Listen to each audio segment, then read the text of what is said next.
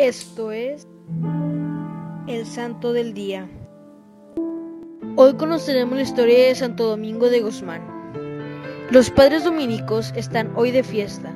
Santo Domingo de Guzmán los fundó en el siglo XIII. Durante tantos años han hecho y siguen haciendo un gran bien a la iglesia en todo el mundo.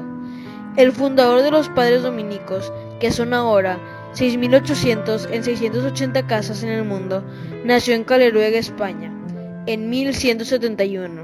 Su madre, Juana de Asa, era una mujer admirable en virtudes y ha sido declarada beata. Lo educó en la más estricta formación religiosa. A los 14 años se fue a vivir con su tío sacerdote en Palencia, en cuya casa trabajaba y estudiaba. La gente decía que en edad era un jovencito, pero que en seriedad parecía un anciano. Su gozo especial era leer libros religiosos y hacer caridad a los pobres. Por aquel tiempo vino por la región una gran hambre, y las gentes suplicaban alguna ayuda para sobrevivir. Domingo repartió en su casa todo lo que tenía y hasta el mobiliario. Luego, cuando ya no le quedaba nada más con que ayudar a los hambrientos, vendió lo que más amaba y apreciaba, sus libros, y con el precio de la venta ayudó a los menesterosos. A quienes lo criticaban por este desprendimiento les decía, no puede ser que Cristo sufra hambre en los pobres mientras yo guarde en mi casa algo con lo cual podía socorrerlos.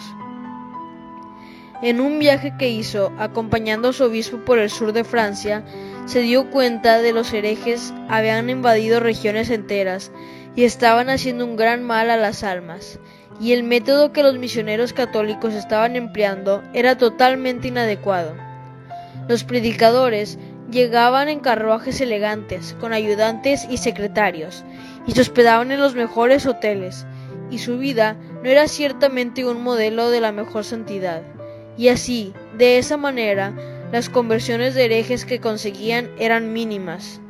Domingo se propuso un modo de misionar totalmente diferente. Vio que a las gentes les impresionaba que el misionero fuera pobre como el pueblo, que viviera una vida de verdadero buen ejemplo en todo, y que se dedicara con todas sus energías a enseñarles la verdadera religión. Se consiguió un grupo de compañeros y con una vida de total pobreza y una santidad de conducta impresionante, empezaron a evangelizar con grandes éxitos apostólicos. Sus armas para convertir eran la oración, la paciencia, la penitencia y muchas horas dedicadas a instruir a los ignorantes en religión. Cuando algunos católicos trataron de acabar con los herejes por medio de las armas o de atemorizarlos para que se convirtieran, les dijo, es inútil tratar de convertir a la gente con la violencia. La oración hace más efecto que todas las armas guerreras. No crean que los oyentes se van a mover y a volver mejores porque nos ven muy elegantemente vestidos. En cambio, con la humildad sí se ganan los corazones. Para finalizar, una pequeña oración.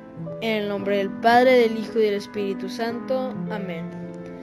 Padre nuestro, que estás en el cielo, santificado sea tu nombre Venga a nosotros tu reino, hágase tu voluntad en la tierra como en el cielo. Danos hoy nuestro pan de cada día, perdona nuestras ofensas como también nosotros perdonamos a los que nos ofenden. No nos dejes caer en la tentación y líbranos del mal. Amén. Dios te salve María, llena eres de gracia, el Señor es contigo. Bendita tú eres entre todas las mujeres y bendito es el fruto de tu vientre Jesús. Santa María, Madre de Dios, ruega por nosotros los pecadores, ahora y en la hora de nuestra muerte. Amén. Servidores Amoris Christi, Movimiento Amoris Mater, haz todo con amor.